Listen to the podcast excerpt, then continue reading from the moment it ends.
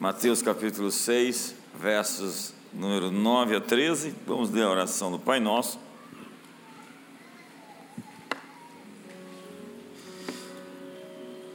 Eu estou muito empolgado para 2024. E você? Eu espero que você esteja para o seu bem.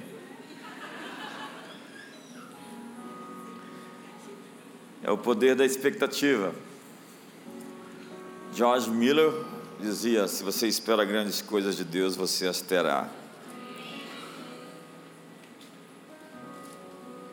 Mateus capítulo 6, vamos ler os versos 9 a 13. Hoje nós temos pessoal aqui lá da Bahia, o meu rei, lá de Paulo Afonso, os pastores, novos pastores também de Paulo Afonso. Temos aqui o pessoal do Sorriso.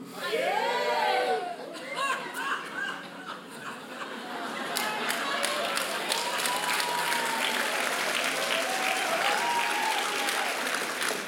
pessoal também lá do Rio Grande do Sul, cadê? O pessoal do sul é mais contido, assim, mas. Aê. É desse jeito, gente. Mateus capítulo 6, verso 9 diz: Porquanto vós orareis assim. Pai nosso que estás no céu, santificado seja o teu nome, venha o teu reino, seja feita a tua vontade, assim na terra como no céu. O pão nosso de cada dia dá-nos hoje. Perdoa-nos as nossas dívidas, assim como nós perdoamos aos nossos devedores. Não nos deixes cair em tentação, mas livra-nos do mal, porque teu é o reino, o poder e a glória para sempre. Amém. Estamos começando profetizando. É, amanhã nós vamos ter o pastor Lucinho Barreto lá no campus Ípica. E toda semana vamos estar até domingo celebrando esse tempo. Estou é, com uma palavra sobre um ano duplamente apostólico, sobre uma bênção duplicada, uma bênção dobrada para o próximo ano. Eu realmente estou com esse rema no coração, é uma palavra que está bem viva dentro de mim. E quando nós lemos os, a oração do Pai Nosso, a oração dominical de Jesus, a oração modelo, nós temos tantos princípios para abordar, não é verdade? Contudo, eu quero me deter na expressão de venha o teu reino, faça-se a tua vontade aqui na terra como no céu. Será que essa oração que Jesus ensinou era simplesmente uma utopia? Será que era venha o teu reino, faça-se a terra como um céu? Ore para que o reino de Deus venha e que a terra, a terra se torne um pedaço do céu. Será que isso era um sonho impossível de ser alcançado? Será que essa era simplesmente uma retórica religiosa, uma oração religiosa? Ou será que Jesus queria nos fazer acreditar que o céu pode mesmo vir para a terra? Que a qualidade, o índice de desenvolvimento celestial pode alcançar todos nós? que o tipo de vida, a qualidade de vida de Deus pode nos atingir. Eu fui assistir um filme horrível esses dias que é o Napoleão, do Ridley Scott. Um filme todo picotado, mal editado, sem emoção, do início ao fim. E uma coisa, o filme deixa claro: a Revolução Francesa fracassou. Terminou com Napoleão Bonaparte imperador, numa ditadura e a França totalmente arrasada. E até hoje o seu legado, que muitos querem contestar isso, principalmente dentro das universidades, quando você vai, eu lembro a professora ovacionando né, a revolução como se tivesse sido um grande feito. Alguns vão questionar isso, mas o iluminismo preconizou que nós iríamos de vento em popa e produziríamos essa utopia, essa sociedade, por meio de um esforço pessoal humano, onde a ciência, a tecnologia se transformariam na matéria-prima de um novo mundo com um futuro glorioso, e a humanidade caminharia inexoravelmente rumo ao progresso, ao crescimento. Mas este Eldorado, essa era dourada, esse futuro dourado dos iluminados, não era feito de ouro, era bijuteria. Então, todo otimismo de 200 anos foi engolfado, ficou enterrado sob os escombros de duas guerras mundiais, dos gulags, dos, de Auschwitz, de Birkenau, de Treblinka, de Hiroshima, do tráfico de drogas, tráfico humano, pornografia infantil, do terrorismo. E nasce então a era do cinismo, a era da decepção, do desencanto. A primeira vez que a expressão pós-moderno, pós-modernidade surgiu foi em 1979, adivinha onde? Na França, claro. E era simplesmente a expressão do desencanto com o futuro, da decepção com o porvir. E essa é a natureza do espírito do tempo, esse cinismo existencial. E nós, a igreja, o que fizemos? Nós tomamos algumas aspirinas, para ver a dor passar. Ficamos assim meio que dopados, criamos um mundo de existência puramente espiritual, já que a redenção desse mundo não era possível, já que o céu não ia invadir a terra, já que essa utopia da oração do Pai Nosso não poderia ser cumprida, então nós estaríamos livres das algemas deste mundo através da mortalidade.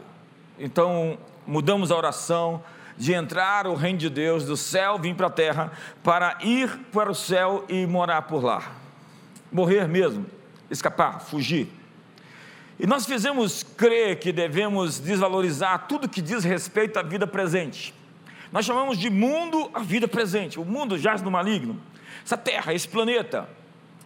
Se não dizer que isso não é cristão, isso é pagão nós consideramos a vida desse mundo corrupta e vergonhosa. Então nós aderimos ao gnosticismo. Esse é um tema bem contundente no meu livro Metanoia. E ali eu explico de maneira mais sistematizada. O que é que eu quero dizer com isso? Porque nós demonizamos a matéria, o mundo físico, a criação, o planeta Terra, que Deus fez e disse é muito bom que Paulo diz que a ardente expectativa da criação aguarda a revelação dos filhos de Deus, na esperança de que a criação seja redimida do cativeiro da corrupção para a liberdade da glória dos filhos de Deus. Então, N.T. Wright, que é considerado hoje por muita gente o maior teólogo vivo do nosso tempo, da nossa geração, Nicholas Thomas Wright, diz: Nosso mundo ainda é um lugar cruel e deplorável. É verdade. Não é um lugar feliz mas nós estamos caminhando em direção a uma grande luz. Eu estava eh, esses dias, por indicação de uma pessoa aqui da igreja, a, assisti pedaços de uma minissérie da Netflix e tomei uma surpresa, porque parece que eles estão agora preferindo não lacrar muito mais como lacravam, porque viram que estavam tomando muito prejuízo com a lacração deles. E fiquei surpreendido com a minissérie toda a luz que não podemos ver, que acontece durante a Segunda Guerra Mundial, quando, é, baseada no livro homônimo do escritor norte-americano Anthony Doerr, onde um soldado alemão buscando uma frequência de esperança a fim de manter a sanidade em meio ao mar de insanidades, se revolta contra o nazismo e se coloca contra o avanço alemão nas terras de Paris, nas terras da França.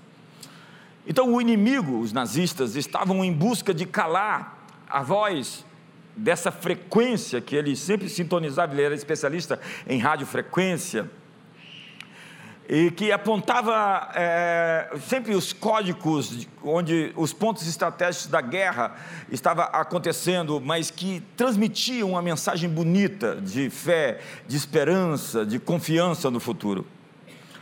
E me parece que isso está acontecendo hoje. O inimigo quer calar essa voz, os nazistas dos nossos tempos querem impedir com que nós tenhamos esperança. Nós estamos, por vezes, sintonizando uma frequência que está nos destruindo a nossa confiança no amanhã. Nós não temos uma cultura do amanhã. Eu falei esses dias aqui sobre construir catedrais culturais. As catedrais da Europa foram construídas durante um século. Até hoje, a catedral, a igreja da família da Sagrada Família em Barcelona não foi terminada depois que foi começada no século XIX, só vai terminar, acredito, agora em 2026. Então o pai começava, o filho continuava e o neto terminava. Uma construção que durava muito tempo. Para nós, nós estamos construindo barracões cheios de gambiarras e de puxadinhos, porque para nós não existe um futuro. Porque nós estamos sincronizados, sintonizados em uma frequência que nos aponta para o caos, para a desordem, para o fim. Nós não acreditamos na oração de Jesus. Nós oramos, venha o teu reino, faça-se na terra como no céu. Paulo diz que há sem dúvida muitos tipos de vozes no mundo, nenhum deles, contudo, sem sentido.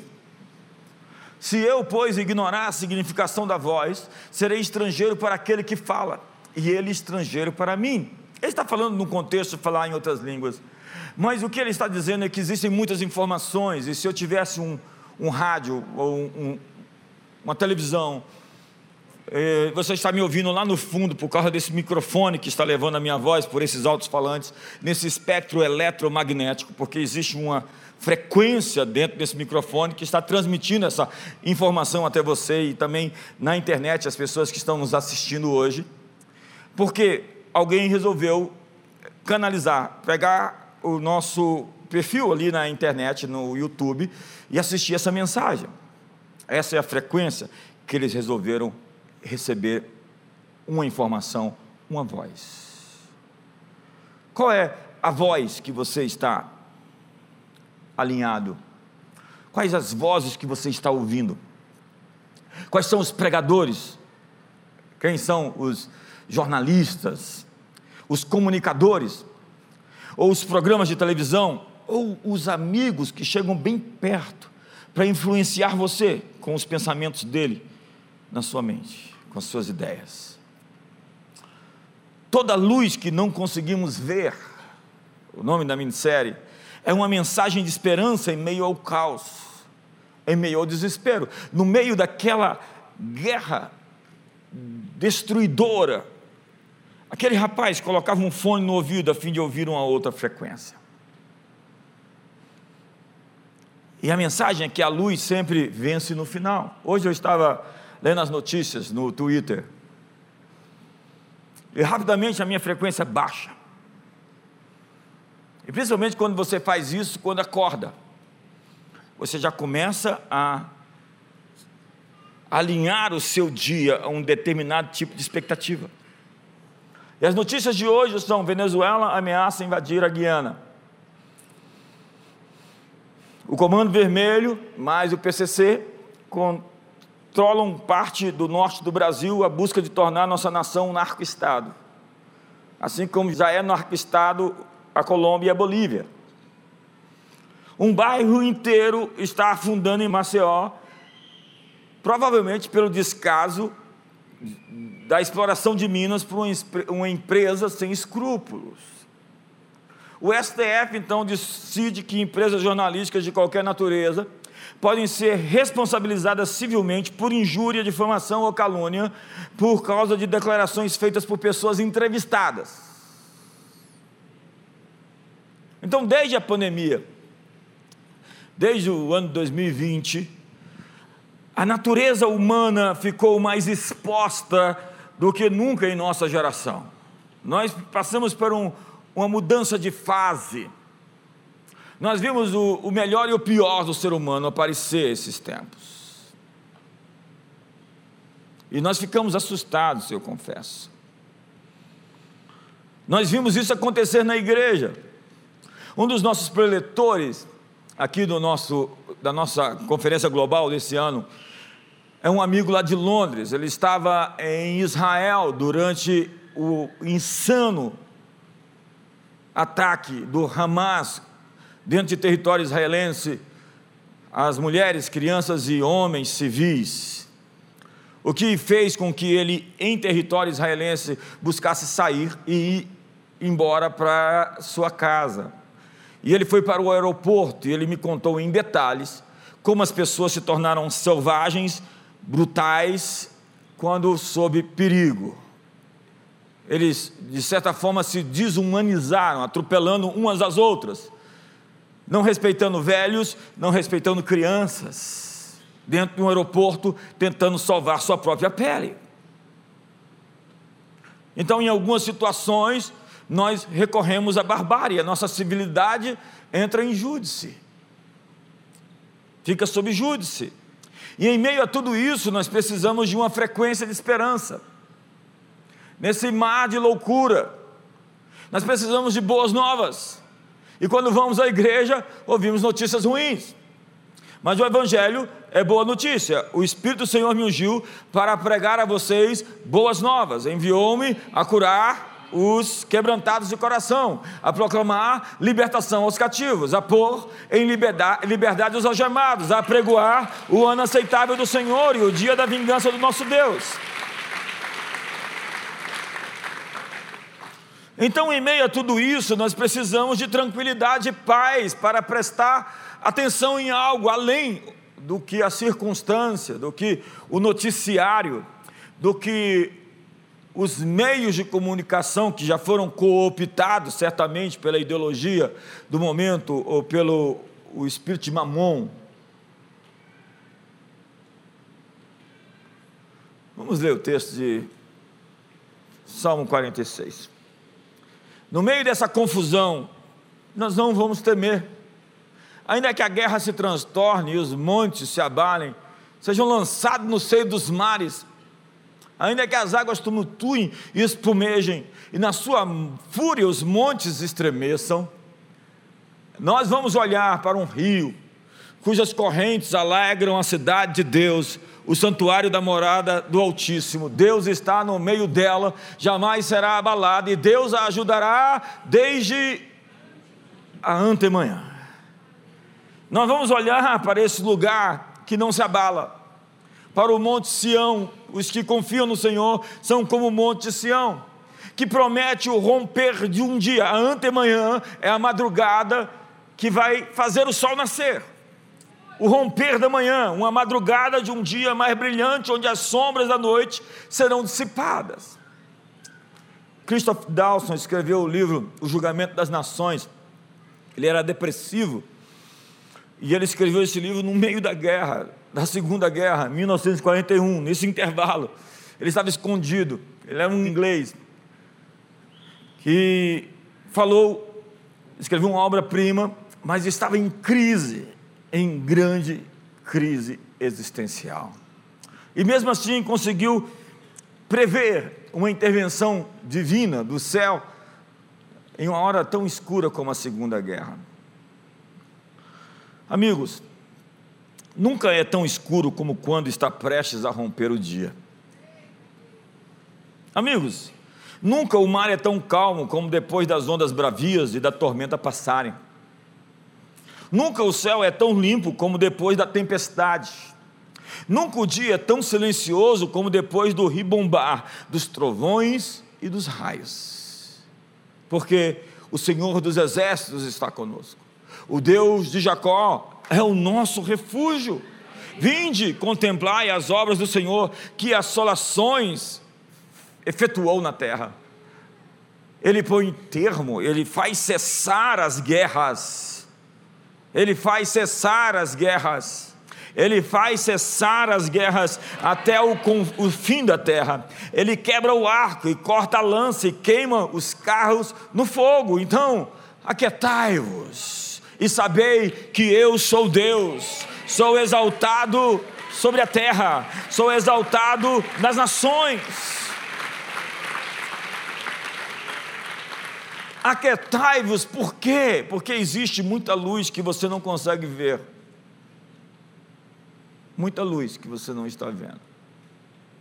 Foi o jornalista americano Richard Panek que, em seu livro de que é feito o universo, disse que nós somos capazes de detectar somente 4% do que existe.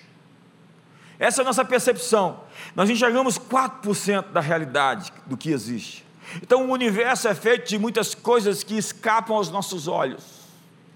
Há muita luz que você não está vendo. Há muitas variáveis que você não entendeu. A sua percepção pode estar focada sobre problemas e situações de crise. Mas Deus, Ele trabalha no turno da noite. Deus está vivo e ativo no planeta Terra. Ele ainda nos ensina a orar da seguinte forma: Pai nosso que estás no céu, santificado seja o teu nome. Então venha o teu reino, o teu governo e faça-se da terra um pedaço do céu. Existe, segundo Panek, algo misterioso mantendo as galáxias unidas, uma cola invisível que os cientistas batizaram de matéria escura. E é escuro porque é desconhecido, incompreensível, enigmático. Da mesma forma, muita coisa escondida, ignorada, desconhecida, que está acontecendo agora, nesse exato momento, Deus está trabalhando em favor daqueles que nele esperam. Ele fala que aos seus amados, Ele dá o pão e Ele trabalha enquanto eles dormem. E ele diz a você: descanse e acredite, porque no seu descanso e na sua confiança está a sua força. Existe muita luz que nós não podemos ver, a escuridão somente existe até que a luz apareça. Desligue todas essas luzes. Não, não desligue, por favor. Mas se esse lugar está totalmente escuro e a luz for acesa, a escuridão foi embora. O que falta no mundo é a luz aparecer. Vós sois a luz do mundo, vós sois o sal da terra. De acordo com as leis da física, o frio não existe. Quando o calor surge, o frio desaparece. O mal somente existe quando o bem está ausente. O desespero só existe quando nós abrimos mão da esperança, pois a esperança se opõe ao status quo e sai a fim de modelar a realidade e não ser modelada por ela. A nós foi dado o poder de moldar a história, ou de sermos moldados pelas circunstâncias. Essa é a escolha Jesus disse: O que vocês vieram ver no deserto? Jesus dá testemunho de João o Batista. O Lucinho disse para nós que grande, o grande avivamento que vai vir é mediante João, os Joãos Batistas que vão emergir para trazer Jesus na sua segunda vinda de volta. Como João preparou o caminho do Senhor, novos João Batistas vão surgir para preparar o caminho para o Senhor vir outra vez. Então, quando você ficar grávida, lembre-se desse nome, João Batista. O que vieste a ver no deserto?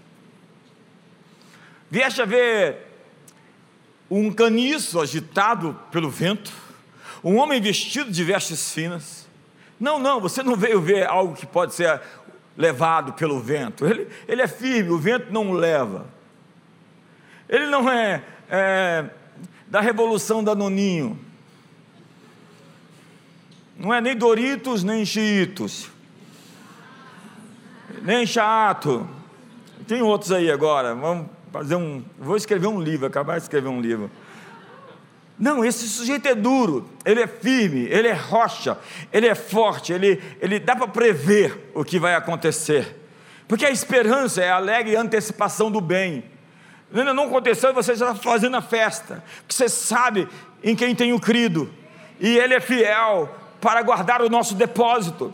Porque a esperança atrai o que prevê. E o contrário disso também é verdadeiro.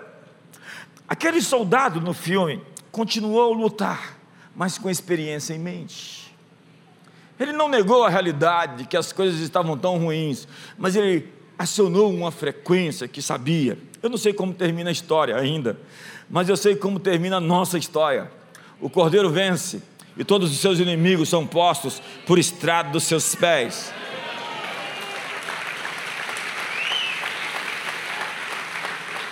A esperança bíblica está ancorada naquilo que é indestrutível e imutável a natureza da promessa de Deus. É impossível que Deus minta. O que ele prometeu, ele vai fazer. E Deus tem resposta para cada um dos nossos problemas. Existe sempre uma saída. Ele diga para o seu irmão: existe uma saída. Ei, Brasil, tem uma saída para você, Brasil. Ei, nada pega Deus de surpresa. Deus apenas revela as suas soluções, no entanto, para aqueles que o buscam. Bem nenhum falta aqueles que o buscam. Você deveria ser uma fonte de respostas. Nós deveríamos ser um lugar de estabilidade em meio aos tempos instáveis. Cada um de nós deveria ser uma voz de esperança aos que não têm esperança. A medida de esperança que eu possuo define o tipo ou nível de influência que eu exerço. Ninguém segue um líder sem esperança. Daí, o marqueteiro do Barack Obama fez ele escrever aquele livro, A Audácia da Esperança. Tá, tem muita imagem ali. Contudo, se eu disser para vocês, ei gente, não está bom, vai piorar, vamos comigo. Vamos? Não, vocês não vão? Pensei que o amor é incondicional. Ninguém segue um líder que não tem respostas para dar. A medida de esperança de alguém determina a sua influência no mundo. As pessoas estão procurando solidez em meio a uma sociedade líquida. Como dizia Bauman, uma modernidade líquida. E a boa nova é que o mal, ele não é sólido, ele derrete. Passei, vi um ímpio a prosperar no seu caminho, voltei, ele não estava mais lá. Ei, vamos dar uma volta e você vai ver o que Deus vai fazer nessa nação. Vamos dar mais uma volta e você vai ver o que Deus vai fazer na sua vida. Continue a fazer o bem. Não seja vencido pelo mal. Jesus disse: Pedro, você, você é rocha, Pedro, você é firme, e sobre essa pedra edificarei a minha igreja. Deus conhece os que confiam nele. Diz o profeta Isaías: Tu, Senhor, conservarás em perfeita paz. Quantos querem perfeita paz? Aqueles cujo coração e o propósito é firme, porque ele confia em Ti, tem perfeita paz quem confia em Deus, e sabe que ele não terminou, porque só termina quando nós vencemos. E se não terminou, e se não vencemos, é porque não terminou. E o verso 7 diz: O Senhor é bom, uma fortaleza no dia da angústia, e conhece os que confiam nele. Quando algo acontece em você, isso cria um ciclo, um, um radar, uma frequência ao seu redor. Nós liberamos metros de frequência ao nosso redor, as pessoas conseguem receber, porque isso tem presença, pensamentos têm presença, sentimentos têm presença.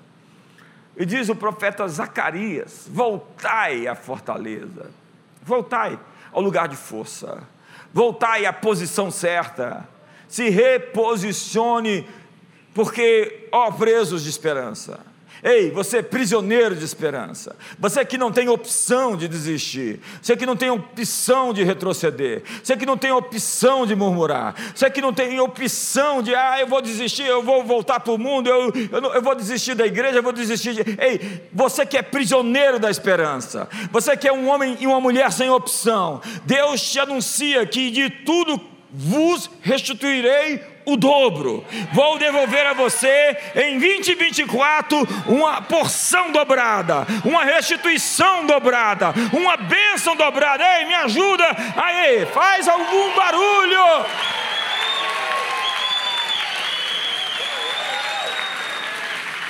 Martinho Lutero dizia: tudo o que é feito nesse mundo é feito pela esperança.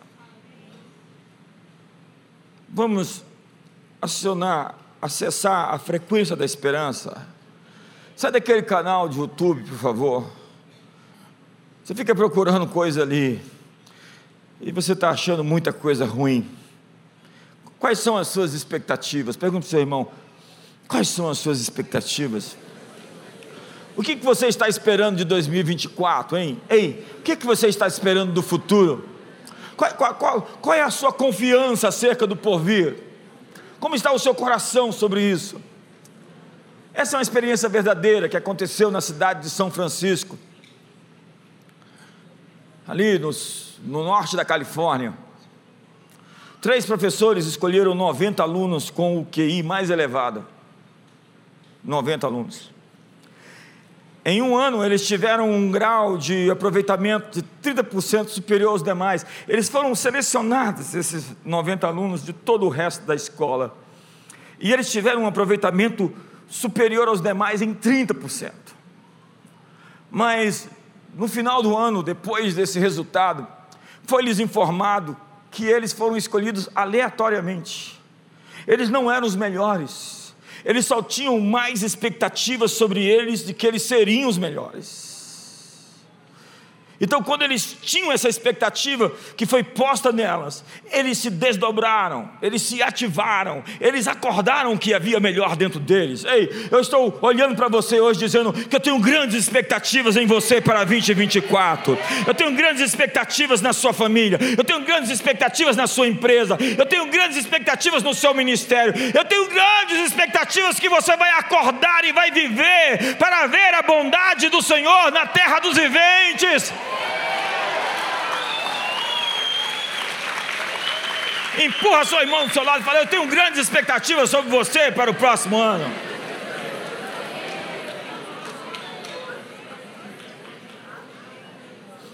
Então, ao invés de ficar brigando com os outros, muda o discurso e fala: Eu tenho grandes expectativas sobre você. A expectativa é a régua que eleva os nossos resultados. A expectativa faz muita diferença em nossas atitudes e em nossos frutos. Eu gosto do que disse Goethe: trata um homem como ele é e ele permanecerá como é.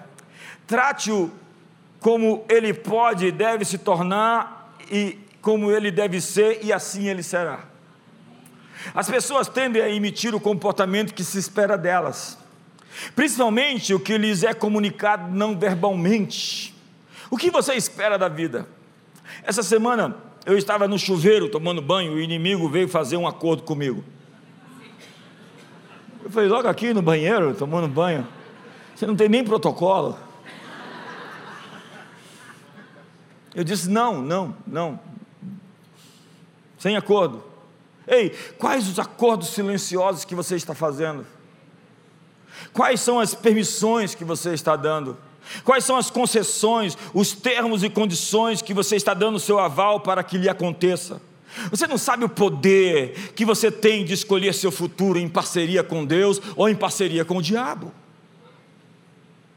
Tudo é uma questão de acordos.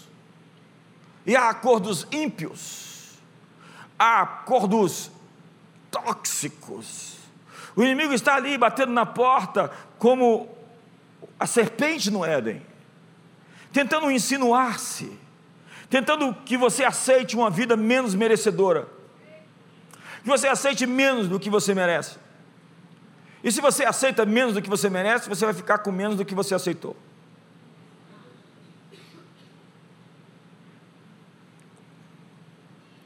Você precisa quebrar a sua parceria com o medo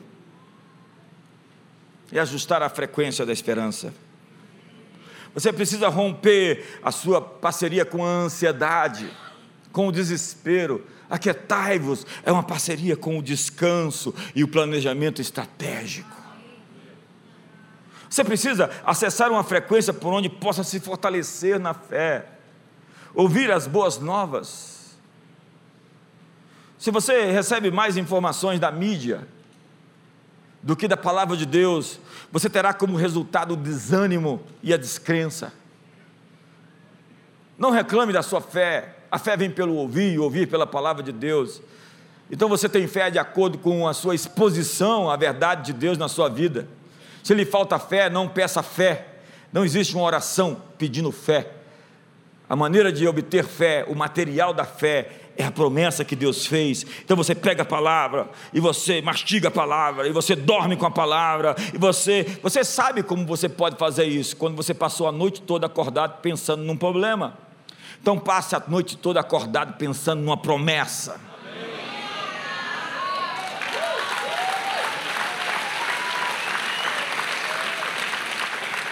Em como Deus vai te surpreender esse ano, em como Deus vai fazer acontecer coisas poderosas, em como Ele vai intervir na sua história, como Ele é um Pai bondoso e nós podemos orar, Pai, nosso que estás nos céus. Dá-nos o pão cotidiano, não faltará bem nenhum àqueles que te buscam, segundo a sua riqueza em glória, Ele suprirá cada uma das nossas necessidades. Glorificado seja o Senhor que se compraz da prosperidade dos seus filhos. Se quiserdes me ouvirdes, comereis o melhor dessa terra. Pegue a promessa de Deus.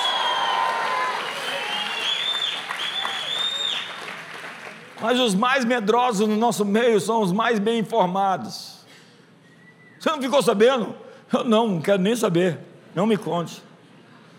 E tem gente que tem esse imã, essa atração para as coisas ruins. Tem gente que se delicia com fofoca da vida dos outros. Fala, não quero saber de lixo. E tem gente que gosta de ficar revirando lixo. Suas mãos estão sujas, não pegue na minha mão, por favor. Suas mãos estão contaminadas com vírus, com bactérias. Eu quero trazer à memória aquilo que me dá esperança. Eu quero acessar a, a frequência, a voz. A oração do Pai Nosso é isso, né? É você acessar uma frequência. Pai Nosso. Você não sabe, talvez saiba, minha oração que eu mais gasto tempo é a silenciosa. Eu fico ali, de joelhos, deitado no chão, de alguma forma eu estou buscando. E quando eu acesso, eu sei que eu cheguei. Então já não é mais um monólogo, é um diálogo. É disso que surgiram as grandes ideias. É disso que surgiram os grandes planos. É daí que vem toda boa dádiva, todo dom perfeito do Pai das luzes, onde não há sombra nem variação de mudança. Ei, ei, comer da árvore do conhecimento do bem e do mal não faz bem para você. Pergunte a Adão, pergunte a Eva. Às vezes as pessoas chegam com um problema e querem dramatizá-lo. Falam, não, menos. Não me faça acreditar que o seu problema é insolúvel. Não tente me convencer, Deus pode fazer qualquer coisa. Então desligue-se das informações do príncipe, príncipe da potestade do ar. O sétimo anjo, da sétima trombeta, ele joga o, o sétimo cálice da ira, joga o seu cálice no ar, para ferir os ares. Por onde vai essas informações todas? Para julgar esses poderes que ficam trazendo toda essa opressão, esses pensamentos, essas ideologias, essas ideias. Dr. Miles Monroe dizia: o maior poder que existe é o poder de uma ideia. Às vezes as pessoas morrem. O grande desafio de Israel hoje, com relação à guerra, não é eliminar simplesmente o Hamas, é eliminar a ideologia que está por detrás daquilo. E eu oro por todos aqueles palestinos que estão sendo oprimidos por aquele grupo terrorista, para que Deus guarde aquele povo que não fez nada por merecer a liderança que tem. Quantos estão comigo aqui hoje, em nome de Jesus? Que Deus invada, que o reino de Deus venha sobre eles e traga cura sobre a sua nação. E a grande solução está em eles se tornarem um de nós, cristãos, que aprenderam com o Mestre de Nazaré a amar o próximo como a si mesmo. Sim, faça isso. Ei, é hora de você administrar seu coração, porque as outras coisas vêm a reboque. Aquetai-vos. É, a pergunta: onde você perdeu a sua paz? Jesus disse: Eu deixo-vos a minha paz. A minha paz eu vou lá dou, não vou lá dou como a dá o mundo não se turbe o vosso coração, nem se atemorize. Se Jesus nos deu a sua paz, por que nós não estamos conseguindo achá-la? Há pessoas conversando com suas feridas. Eu encontro sempre pessoas conversando com suas mágoas. Elas estão acessando as suas lembranças mais horríveis, elas estão oprimidas pelos seus ressentimentos. Há pessoas conversando com a sua rejeição, com a sua baixa autoestima, então elas transmitem às outras pessoas uma mensagem: me rejeite porque eu não me amo. E já que eu não me aceito, eu vou ficar surpreso se você me aceitar. O que Deus diz deveria ter maior efeito nas minhas emoções. Quando perco a paz, eu deveria me perguntar: qual foi a mentira que eu estou acreditando que me tirou a paz que Jesus me prometeu dar? Então eu vou falar comigo, como o salmista esperto que era, fazia. Ele fala consigo: volta, volta, minha alma, ao teu sossego. Aquieta-te a minha alma, por quê? Porque o Senhor, minha alma, tem sido generoso para contigo. Convença-se que Deus é generoso para com você. Volte ao teu sossego, aquietai-vos e sabei que Ele é Deus. Muitas pessoas estão tentando sobreviver. Ei, Sobreviver é importante, mas nós somos projetados para voar. A esperança sempre brota no lugar secreto. Há um lugar de intimidade com Deus onde você vai virar todas as chaves. Há um lugar onde você vai moldar a realidade, onde você vai criar atmosferas. Você conhece alguém pela atmosfera? Onde você vai criar novos mundos. Eu gosto, tem alguns textos que me tocaram muito esses últimos tempos, como Isaías 51, verso 16. Eu pus as minhas palavras na tua boca, eu te protejo com a sombra da minha destra, para que eu estenda novos céus e funde nova terra e diga a Sião: Tu és o meu povo. Ei, eu pus as minhas palavras na tua boca, onde elas estão? Por que você não está dizendo as palavras que eu já pus na tua boca? Por que você está oprimido pelas outras sentenças que Satanás está lançando sobre você? Por que você está dando voz às mentiras que o inimigo quer pronunciar sobre a sua vida? E eu te cubro com a sombra da minha destra, eu te protejo, e as minhas palavras na tua boca, e a certeza de que você está protegido, vão criar novos cenários, novos céus e nova terra, porque eu te digo: tu és o meu povo, ei, me ajuda aí, se ajuda aí, se manifesta, faz alguma coisa. A esperança é uma abordagem geral de todas as coisas da vida todas as coisas da vida, e o fundamento da esperança é a bondade de Deus. Então nós não sabemos o que vai acontecer, mas nós sabemos que estamos nas Suas mãos. Nós estamos nas Suas mãos, Senhor. É uma provocação para Deus. Obrigado por me guardar, Senhor. Obrigado por me proteger. Obrigado por cuidar bem disso para mim. Deus é provocado, Ele é galardoador daqueles que acreditam nele. Deus recompensa aqueles que têm fé. Deus deposita como Abraão creu e isso lhe foi imputado por justiça. A fé de Abraão ativou a mão de Deus para agir em favor de Abraão, restaurar o seu corpo amortecido, envelhecido, rejuvenescê-lo a ele e a sua esposa e Abraão se fortaleceu, dando glória a Deus. Crendo naquele que chama a existência as coisas que não existem, como que já existisse o Deus que ressuscita os mortos. Abraão se fortaleceu como? Dando? Dando o quê? Então, quando a opressão chegar na tua vida, onde você estiver, em qualquer lugar, diga glória a Deus. Aí eu penso, o que foi que você está fazendo? Glória a Deus. Eu estava assistindo esse filme hoje, eu fiquei oprimido com Heil Hitler. Heil Hitler. Heil Hitler é glória ao diabo, Satanás, diabo. Glória a Deus é, é, é mudar a frequência. É, é, é, é trazer a promessa. É, dizer, Deus, eu estou chamando a existência que não existe. Deus, eu estou manifestando a promessa que o Senhor fez. Então diga glória a Deus, o quanto que você. Diga glória a Deus até você cansar. Na verdade, não fique cansado de dar glória a Deus. Agora entenda, a esperança nasce das nossas conversas, mas ela pode morrer no meio delas. Ontem eu estava na mesa com os preletores que ficaram, porque alguns já tinham ido embora, e nós tivemos um momento tão, tão poderoso na mesa juntos, um momento de tanta revelação, de tanto um liberando pérolas e ativando outros. Há reuniões sagradas e há reuniões pagãs no meio da cristandade. Então, olhe para mim, saia da roda dos escarnecedores. Abandone essas conversas que a reputação dos outros é destruída. Ah, você acha que essa pessoa fica falando dos outros para você, não vai falar de você para os outros? Muito. Como é que fala? Inocente.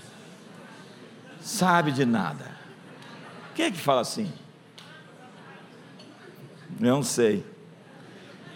Sabe, você tem que parar de murmurar, e murmurar é compartilhar seus problemas com quem não pode resolvê-los. Então, falar sobre os problemas que eu tenho com os outros, que não vão me ajudar, é somente procurar empatia na dor, na desavença, ou um ouvido que seja cúmplice da minha crítica. A esperança brota da comunhão. Efésios 5 diz: Não vos embriagueis com vinho, no qual há dissolução, mas enchei-vos do Espírito. Olha, Deus está falando com você aqui, ó. Acaba com essa amizade de bebedeira.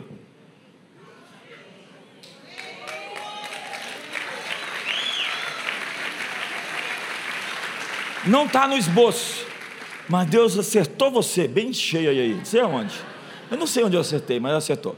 Falando entre vós com salmos, entoando e louvando de coração ao Senhor com hinos e cânticos espirituais, dando sempre graças a Deus por tudo, a nosso Deus e Pai, em nome do Senhor Jesus Cristo, sujeitando-vos uns aos outros no temor do Senhor. Note, falando entre vós com salmos, hinos e cânticos espirituais, falando entre vós. E o resultado disso é ser cheio do Espírito Santo. A comunhão me deixa cheio do Espírito Santo. Eu estava tão cansado no final, o Vitor Hugo entrou na minha sala, ontem no final do, do, do, da última sessão da conferência, que ele falou: Ih, rapaz, a bateria está com o último palito.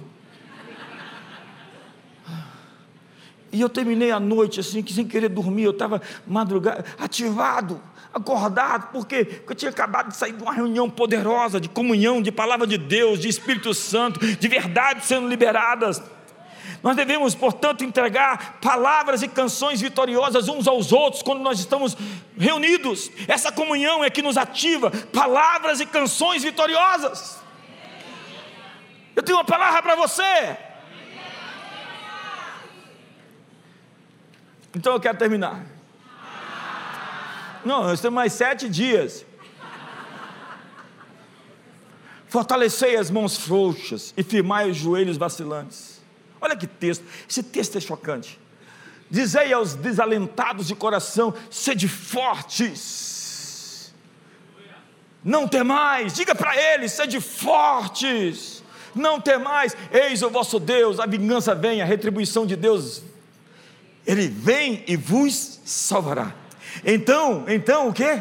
Se abrirão os olhos dos cegos e se desimpedirão os ouvidos dos surdos, os coxos saltarão como servos e a língua dos mudos cantará, pois as águas arrebentarão no deserto e os ribeiros no ermo. A areia em esbraseada se transformará em lagos e a terra sedenta em mananciais de águas. Onde outrora viviam chacais, crescerá a erva com canas e juncos. Ei, apontar o problema raramente nos tira do problema o cenário nesse texto muda como resultado de falarmos uns aos outros com palavras de coragem e de fé. Dizei aos desalentados de coração: sejam fortes e não tenham medo. E aí está o Deus de vocês Aí está o Deus de vocês. Ei, o Deus de vocês está aí. O Deus de vocês está aí. Ei, você recebeu um diagnóstico. O Deus de vocês está aí. Ei, você está passando problemas. O Deus de vocês está aí. A vingança vem. A retribuição de Deus. Ele vem salvar vocês. E o resultado disso é. Vamos seguir o texto outra vez. Depois que você diz isso o seu Deus vem, sede fortes, não tenham medo. Então se abrirão os olhos dos céus. Nesse ambiente de falar palavras poderosas uns aos outros, se desimpedirão os ouvidos dos surdos, os coxos saltarão como servos, e a língua dos mudos cantará. Essa é a next generation. O ponto de ignição do milagre é o modo como conversamos uns com os outros. Nós vamos dar o troco. A igreja, na história, foi um lugar onde as pessoas falaram mal uma das outras por muito tempo. Nós vamos dar o troco na nossa geração. Nós vamos falar bem pelas costas. Nós vamos falar bem uns dos outros. Nós vamos celebrar a comunhão. E nós vamos dar poder. Eu não gosto mais nem dessa palavra empoderar. Ela ficou tão feia. Vamos dar poder.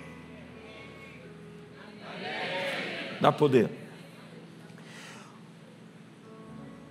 O que quer que as pessoas digam umas às outras, faz com que os olhos se abram, os ouvidos ouçam, os coços saltem e os mudos cantem. E não é só isso. Quando nós liberamos essas palavras, a cultura ao redor muda. Vamos seguir o texto. 6b. Então as águas arrebentarão no deserto, e os ribeiros no ermo. A areia esbraseada se transformará em lagos e a terra sedenta em mananciais. Onde outrora viviam chacais, crescerá a erva com canas e juncos, uma mudança de geografia. Nossas conversas podem nos empobrecer ou nos enriquecer. Há pessoas com conversas contaminadas aqui. Tanta esperança como a falta dela é contagiosa. Você tem que escolher quem vai influenciar você em 2024. Eu posso ser cheio do Espírito Santo ou de outro espírito, dependendo dos meus temas, das minhas conversas, porque a esperança nasce da nossa comunhão. Olha o Salmo 91, verso 2: Direi ao Senhor, o que, é que você está dizendo ao Senhor? Ele é o meu refúgio, o meu baluarte, Deus meu em quem confio. Ele disse: Eu vou dizer ao Senhor, ele disse a si mesmo, a fim de reforçar o que acredita, uma confissão, uma declaração. O caos é ordenado pelo povo que dá voz à palavra de Deus. Nós estamos aqui o representando, ele nos deu a sua autoridade. E há muitas coisas que deveriam acontecer e que nunca aconteceram porque ainda não foram ditas. A palavra do Senhor tem todo o apoio do céu quando ela é declarada. Ainda que seja sussurrada para você mesmo, ou em um ambiente público para todos. Diz Marcos que eles, tendo partido, pregaram em toda parte, cooperando com eles o Senhor e confirmando, olha o texto, confirmando a palavra. Olha que texto, confirmando a palavra por meio de sinais que se seguiam. A demonstração segue a pregação. Pregação tem que ter demonstração. Milagres, curas e sinais são o resultado da pregação do Evangelho. Em qualquer lugar, nós estamos dando voz à palavra de Deus, diz o profeta Joel, capítulo 3, verso 10: Diga ao fraco, eu sou um poderoso guerreiro. Diga ao fraco, se você se sente fraco, você deve declarar a sua força. Um carvão, pega um carvão, ele parece estar morto, mas se ele é aceso, ele produz calor e luz. Talvez você está achando o carvãozinho, mas Deus vai incendiar você aqui essa noite.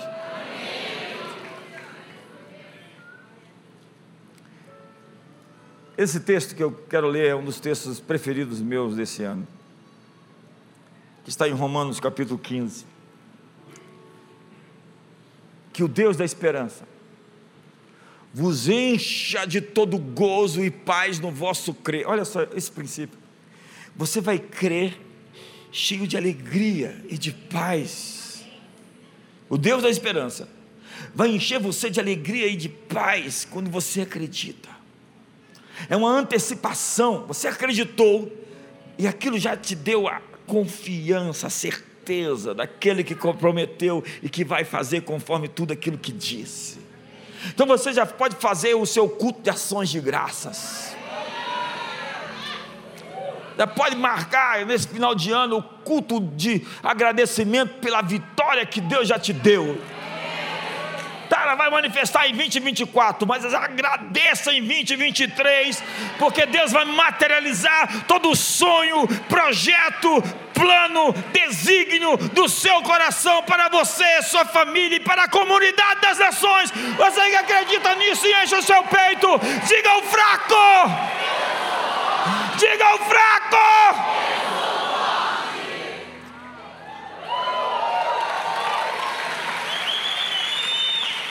Para que vocês transbordem de esperança pelo poder do Espírito Santo. O que é transbordar de esperança? Eu tenho falado, me desculpe repetir, o tempo ele não é linear, ele não acontece assim. E ele é circular, fica voltando, voltando, como os pagãos diziam da grande roda do destino. Ele é espiral. E você vai ver que ele sempre está numa curva. Vamos aqui, estou vendo isso aqui. Hum, mudou. O que você está vendo agora no Brasil? Hum, mudou. Dínamos. O poder de Deus está vindo, uma dinamite do céu. Então, não se perca na curva. Nós vamos ver um outro horizonte em breve, apontado e pintado pelo dedo de Deus.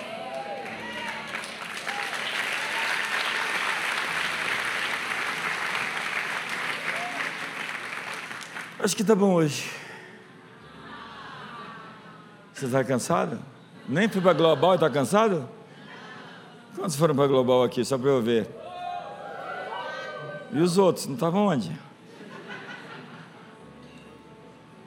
Fique de pé.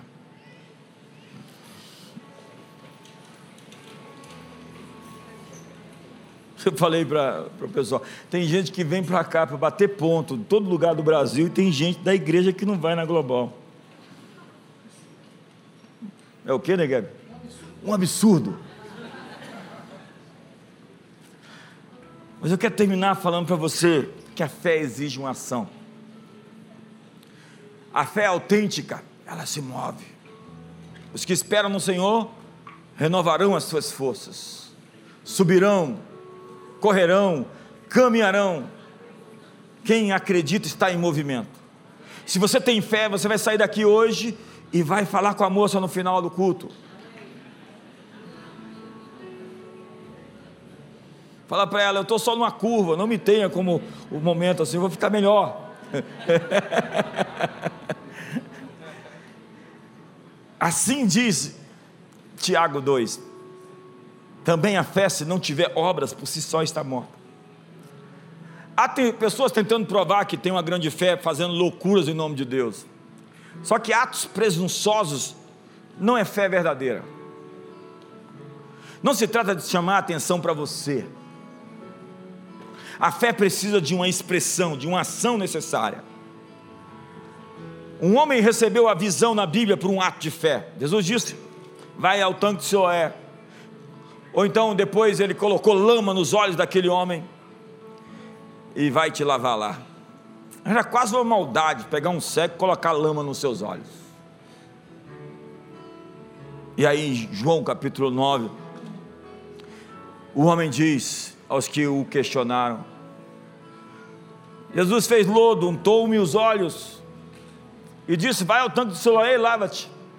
Então eu fui, lavei-me e estou vendo. Ei, não foram aquelas águas que curaram o cego, não foi a lama nos olhos que o curou, foi uma ação. Qual é o movimento que você tem que fazer? Quais são as amizades que você tem que abandonar?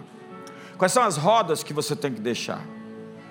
Quais são os relacionamentos que você tem que cultivar? Um ato de fé sobre uma palavra divina lhe deu uma visão. Ei, tudo vem da visão. Deus quer lhe dar uma visão. Quantos querem uma visão? uma visão. Diz a Bíblia: sem visão o povo se corrompe. Primeira vez que eu encontrei o Miles no Brasil, não, no, não, não, não fora, porque eu já tinha encontrado ele em Bahamas. Ele olhou para mim e disse: Qual a sua visão? Quando eu dei a resposta, nós viramos amigos. Mulher, Não case com um homem que não tem uma visão.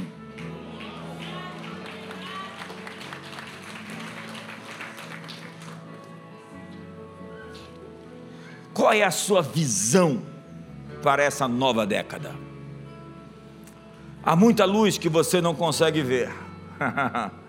ei, ei, ei, eu vim aqui lhe dar uma boa notícia.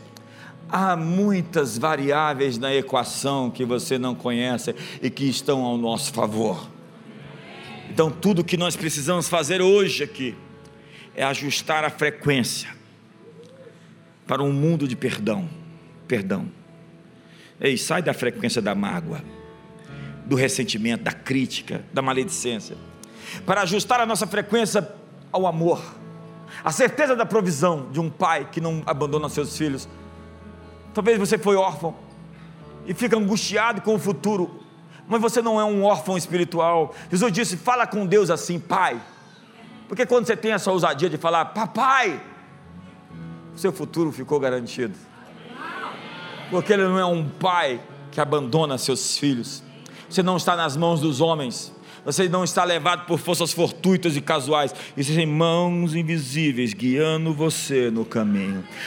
Frequência da esperança, frequência da fé. O inimigo está tentando impedir você de acessar essa frequência. Então ele vem com fofoca, com mágoas, com maledicência, com descrença. No mundo há muitas vozes. Escolha qual é a sintonia que você vai colocar seus ouvidos. Feche seus olhos.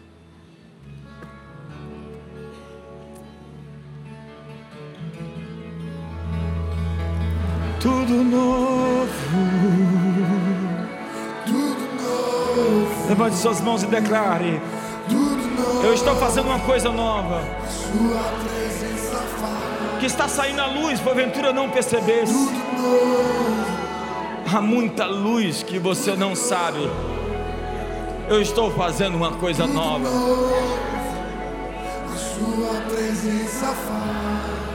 Sabe, eu quero encerrar hoje que não é encerrar, porque nós temos mais sete dias. Quantos vão estar amanhã lá?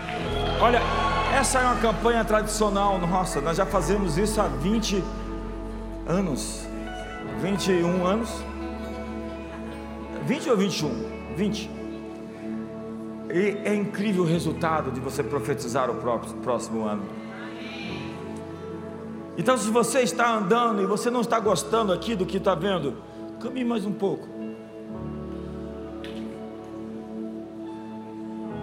O cenário vai mudar. Diga para o seu irmão: o cenário vai mudar. Diga para ele: existem surpresas no caminho.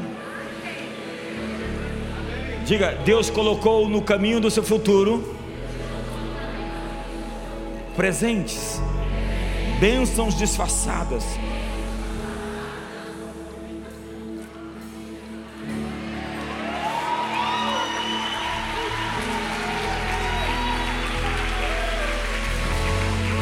quero que você desenvolva relacionamentos com pessoas poderosas no espírito. Não é com gente mística, não, não é isso. É com gente sólida, gente que vive na verdade de Deus, gente que anda na luz. Então está difícil, ande mais um pouco. O casamento tá, não está bom? Ande mais um pouco, vai, vai, vai passar de fase. É assim, é assim que acontece. Ano que vem eu faço 30 anos de ministério pastoral.